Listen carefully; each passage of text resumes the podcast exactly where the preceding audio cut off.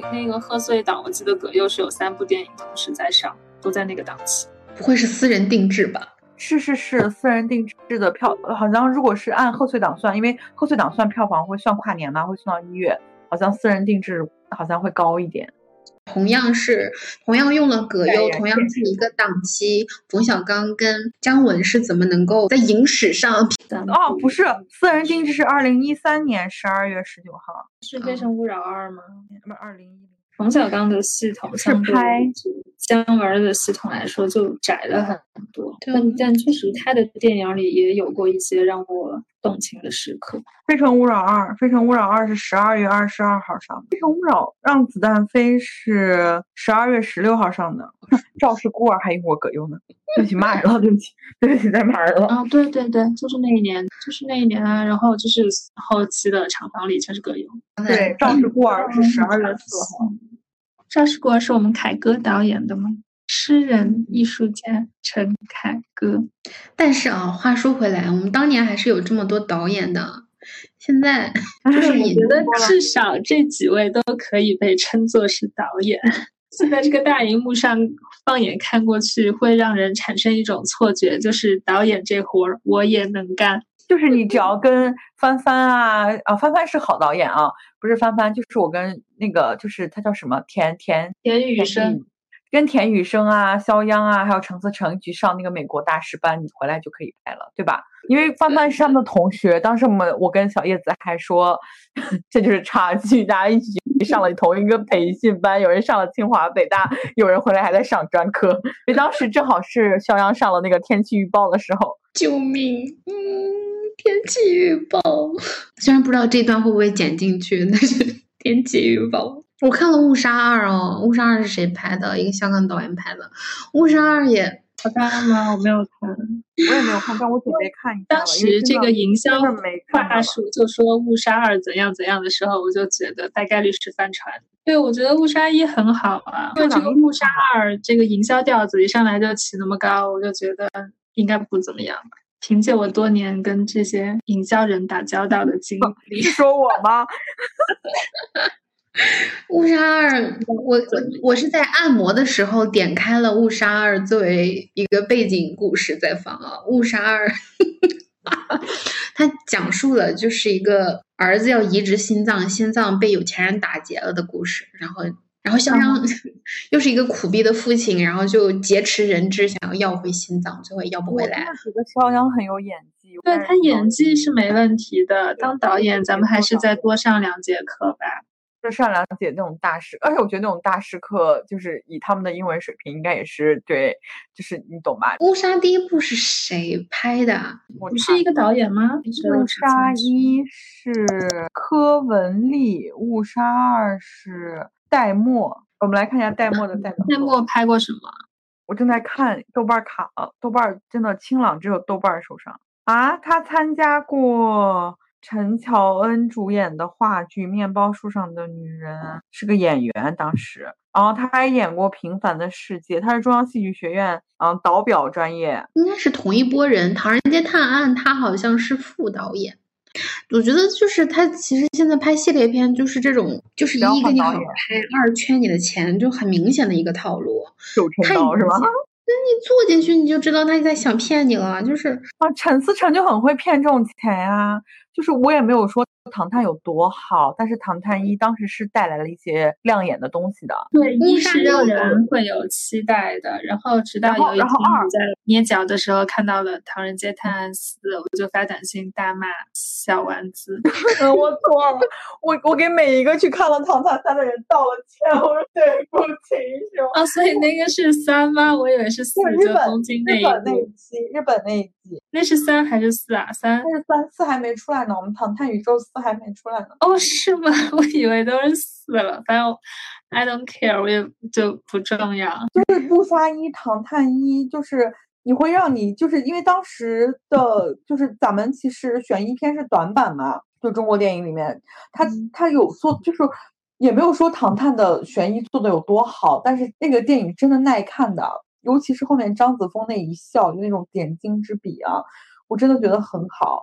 然后里面的王宝强看着也没有那么讨厌，但是二和三的时候我真的崩溃了。我我我尤其看二的时候，我看二的时候，我最喜欢是肖央那个角色，就是那个当你凝望深渊，深渊在凝望你。但是王宝强让我产生了生理不适。上一个让我产生生理不适的男演员还是包贝尔。救命！就你可以觉得，就是这一圈人，他们都是这样子。就是第一步给你很用心的拍，有点口碑了，然后第二步开始划水，第三步就开始恶心你了。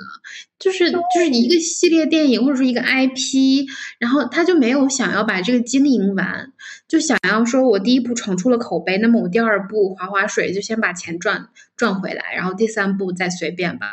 那他这个 IP 是永远不可能达成一种什么，我打通什么产业链啊，我又做游戏，做什么周边，然后又做小说，又做什么，他做不起来的，因为他从第二部开始就划水了，就不光是划不划水的问题啊，你就说动画那种，我因为我最近真的就是见了一些投了一些公司了，七八个公司标榜自己做过《大圣归来》，然后七八个标榜自己做过哪吒，做过什么东西的。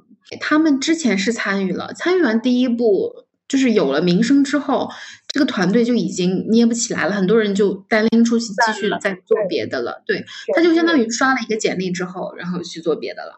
那原来那个 IP，我们也参与过那个邪不压正啊，就是这样说的话，说出去 你可能不信，我是。出去可能不信差点月球陨落，在座的都参与过，差点参与了月球陨落。但是月月球既然现在已经陨落了，我们不参与也好。哎，就现在电影真难难看啊！就是现在哪，就是现在会出现那种我们在电影院门口就是找不到一部想看的电影，你知道多痛苦吗？还有以前以前贺岁档的时候，我们是在担心哪部排在前，哪部排在后，对吧？对呀，但是但是现在。我他妈的要不是因为有赠票，我也不会去看《死海》。虽然我是刘昊然和韩寒的双重粉丝，但是我看完那个口碑以后，我真的就很担心。我当时真的，我当时真的，因因为我真的就是纯纯属个人崇拜了。就我们完全，我在抛开电影谈电影了。就当时我对《四海》的情感，就是完全就是在给前男友挽尊的感觉，你们明白吗？你终于说出了自己的真心话。我要，我贺岁档的时候一直在那儿嘴硬。我就仿佛在跟别人说，他虽然活不好，但是他人好啊。刘浩存真的不行。我嘴硬是因为当时我只看了《四海》，然后包括刘昊然那个角色，就是设定挺好的小镇青年，然后最后也是个很悲剧的设定。然后虽然尹正和沈腾的部分我不是很喜欢，但是整个还是就电影的太碎了，太碎了。但是刘昊然我没有办法不喜欢，你懂吗？韩寒我没有办法骂他，就是这样，就是淡淡的结束了。我以为这就是结束。直到我去看了《奇迹笨小孩》，知道吗？就是对比，就是虽然这个角色是易烊千玺舒适区内的，就是不苟言笑的，然后又有点那种韧劲的、奋斗的那种那种劲儿的那种男孩，你知道吗？然后故事也很很平实、很叙述，甚至你能猜到后面的每一个点。但是你不得不说，文牧野把这个故事讲好了，他讲完整了，也不说多好，它是个完整的故事，你懂吧？就是我现在对电影的要求，我只希望看一个我能看得懂的完整的故事。加上易烊千玺的表演，确实比就是可能刘昊然的那个角色也没什么发挥的地方。当然，刘昊然的演技也没有那么好，我知道。但是那会儿就真的他妈的易烊千玺真的是天降紫薇星，就真的演的真的很不错。就路人粉真的是路人粉称赞。嗯，少年的你也不错，包括小红花也不错。小红花给我看的哭的稀里哗啦的。我就是因为小红花，我还挺喜欢刘浩存的。我是在要求高吗？我只希望去电影院看一个完整的故事。我要求不高吧，朋友们。跟要中国观众的要求就是希望可以不戴口罩的在电影院看一个完整的故事。就是我现在想起来，就是我都能回想起来，我坐在电影院里面看《让子弹飞》的时候的那个场景。我坐的位置很偏，我都想起来，就是包括就是嗯，他们在鸿门宴的时候，就是他们不突然就杀那个人，就是好像是吊起来在那晃，就那个血，我吓一跳。包括那个中间那一段，就是六子掏粉那个，我吓一跳。然后后面事业被炸飞，我真的有吓到那种，你知道吗？就是就是我现在那个情绪点，我都能。炸飞真的很好笑，真 的很吓人啊！但是你当我现在在看现在的中国电影，现在的国产电影，也当然也有疫情的原因了。但是当我走进电影院付了这个钱，我可以骂他，对不对？太烂！我受了很多苦，月球陨落真让我受了很多苦，我很久没有受过这么大的委屈了，你知道吗？开开心心的去看电影，出来电影院真的想嚎啕大哭。我上次受的苦还是冯小刚的苦，他拍了一部《只有云知道》。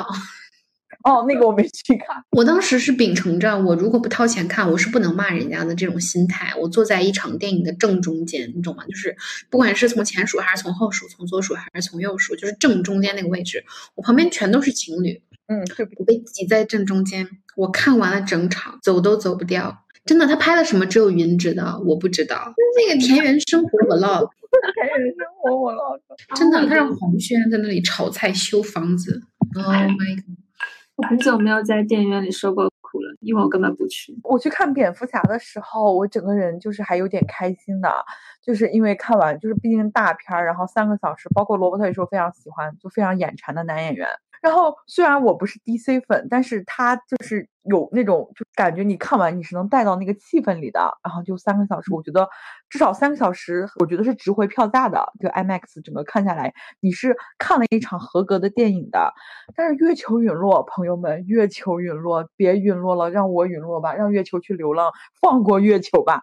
放过地球人吧！罗纳·艾莫里奇是被称为灾难片大师的，对不对？当时我们对他的宣传给他的标签。然后我是先去看了豆瓣的评价，一度在骂五点三分。我当时就觉得是不是不要去看，但是又很想看电影，然后我就去看了淘票票的评价。然后就很多人说一些很多的话，他说：“嗯，每个人对电影的诉求不一样，我觉得很好看呀，不要听大家的，你可以去看一看。”我就去看了看。你有的时候真的得听劝，你知道吗？我居然不相信豆瓣，相信了淘票票。就是我做过豆瓣水军，我知道。只能送你两个字，活该！我跟你说，就是我出来之后，嗯，我男朋友说还好两张票只要五十，要不然真的会生。他又问了我一遍：“你刚才买票多少钱来着？是一张五十吗？”我说：“两张五十，两张五十。”他说：“啊，那就好，那就好。”他跟我确认了一遍票价，你知道吗？就是，就是真的会生。就是以前哦，以前去电影院虽然烂片横行，但是还是有的挑的。现在就是没得挑了，就是 你看这排期，就是那个《神秘海域》也不怎么样嘛。我我我没那是什么东西，听都没有听说过。《神秘海域》是我真的，我近近近近几个月不想再看到荷兰弟的名字了。